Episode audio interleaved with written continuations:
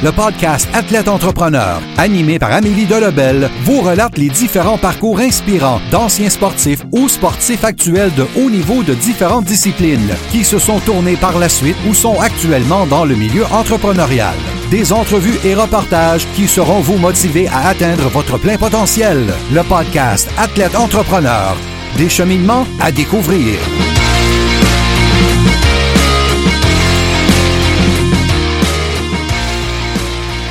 Bonjour à tous, ici votre hôtesse Amélie Delebel et je suis très heureuse de vous accueillir sur mon podcast Athlète Entrepreneur pour cet épisode 035.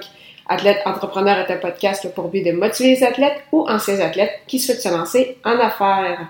Pour cet épisode, j'ai décidé de vous parler d'un des athlètes les plus populaires de l'histoire de la NBA, soit Irvin Magic Johnson Jr. Tout d'abord, il faut savoir que la carrière de Johnson a débuté à l'école secondaire Everett High School, qui accueillait principalement des étudiants blancs. Il a été victime de racisme au début, alors que certains coéquipiers ne voulaient même pas lui passer le ballon. Cela a pris quelques mois avant que tout change. Dans son autobiographie, Johnson a avoué que cet épisode l'avait grandement fait évoluer. Johnson a d'abord été surnommé Magic alors qu'il était âgé de 15 ans lorsqu'il a enregistré un triple-double, soit 36 points, 18 rebonds et 16 passes décisives. Ce nom lui avait été attribué par un journaliste qui couvrait les activités de l'équipe à l'époque. Au cours de sa dernière saison, Johnson a mené Everett à une fiche de 27 victoires et uniquement une défaite avec une moyenne de 28,8 points par match et 16,8 rebonds. Il a de plus amené son équipe à la victoire en prolongation lors du match du championnat. Johnson était à ce moment considéré comme le meilleur joueur de basketball de niveau secondaire à n'avoir jamais quitté le Michigan. Bien que Johnson ait été recruté par plusieurs collèges de premier plan comme l'Université de l'Indiana et UCLA, l'Université de la Californie à Los Angeles, il a décidé de jouer près de chez lui. C'est pourquoi il a rejoint le talent de Michigan State.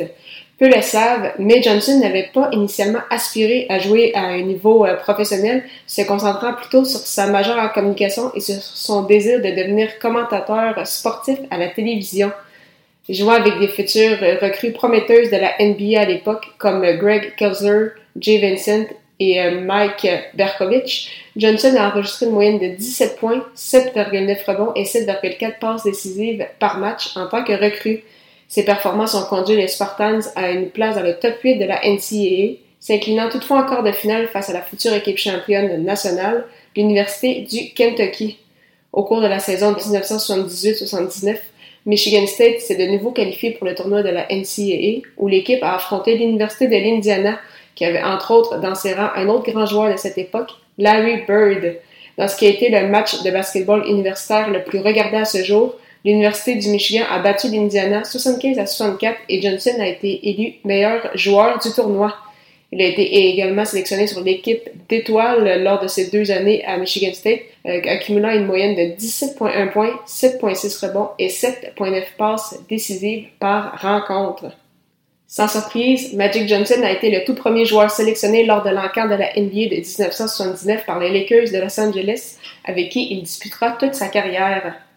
Lorsque repêché par ces derniers, l'athlète de 6 pieds 9 pouces était très heureux d'aller à LA pour avoir la chance d'évoluer aux côtés d'un autre grand membre du temple de la renommée du basketball et le, meilleur pointeur de l'histoire de la NBA, Karim Abdul-Jabbar. Malgré la domination d'Abdul-Jabbar, Los Angeles n'avait pas réussi à remporter un championnat et Johnson devait les aider à atteindre cet objectif. Comme recrue, le numéro 32 a obtenu une moyenne de 18 points par match, 7,7 rebonds et 7,3 passes décisives lors de la saison régulière, en plus d'être sélectionné pour l'équipe d'étoiles de recrues et être nommé joueur partant du match des étoiles. Les Lakers ont compilé une fiche de 60 victoires contre 22 défaites en saison régulière et ont atteint la finale de la NBA en 1980 où ils affrontaient les Sixers de Philadelphie, menés en attaque par Julius Irving. Les Lakers avaient pris une avance de 3-2 dans la série, mais Abdul Jabbar, qui a marqué en moyenne 33 points par match dans cette série, s'est foulé la cheville dans le cinquième match et n'a pu donc jouer dans le sixième. L'entraîneur des Lakers à ce moment, Paul Westhead, a alors décidé de mettre Johnson au poste de centre lors du match numéro 6, lui qui évoluait plutôt comme meneur, donc point guard en anglais, malgré sa carrure.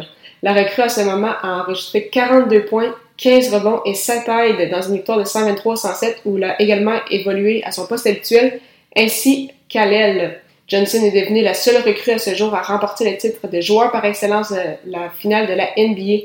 Il est également devenu seulement l'un des quatre joueurs de l'histoire à remporter les championnats de la NCAA et de la NBA consécutivement.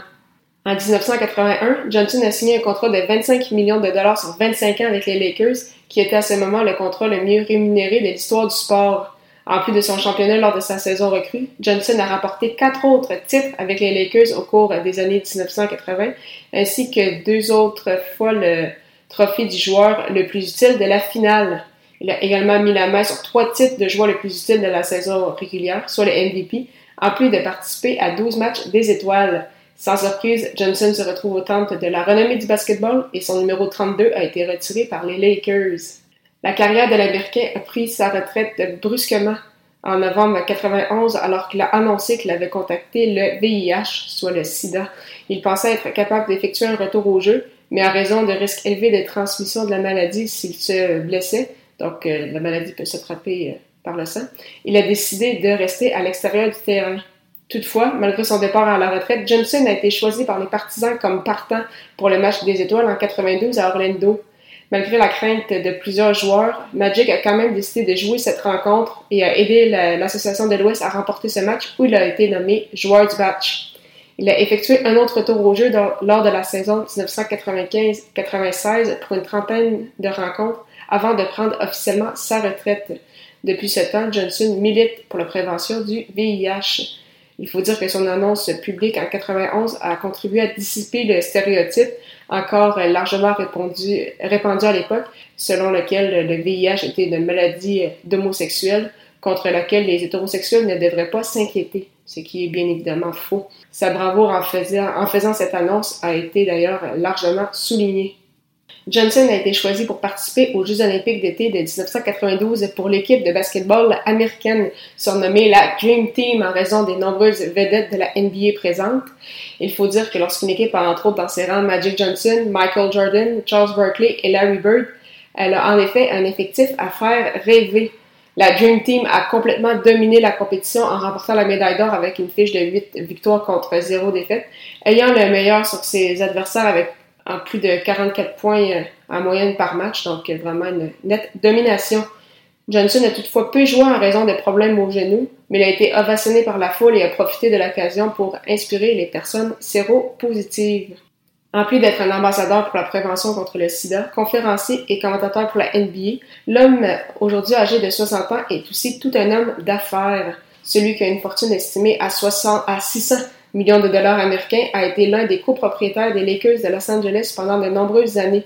Il occupe toujours cette fonction avec les Dodgers de Los Angeles au baseball dans la MLB et les Sparks de Los Angeles, donc euh, dans la WNBA, soit la Ligue de basketball féminin. En 1995, Magic Johnson a fondé sa compagnie Magic Johnson Enterprises, une société d'investissement américaine qui mise principalement sur le sport, les restaurants et les cinémas.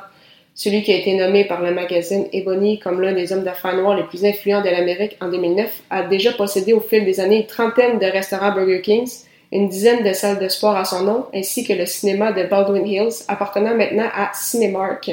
En mars 2008, Johnson s'est impliqué avec Best Buy pour les aider à renforcer leur vente dans les quartiers urbains.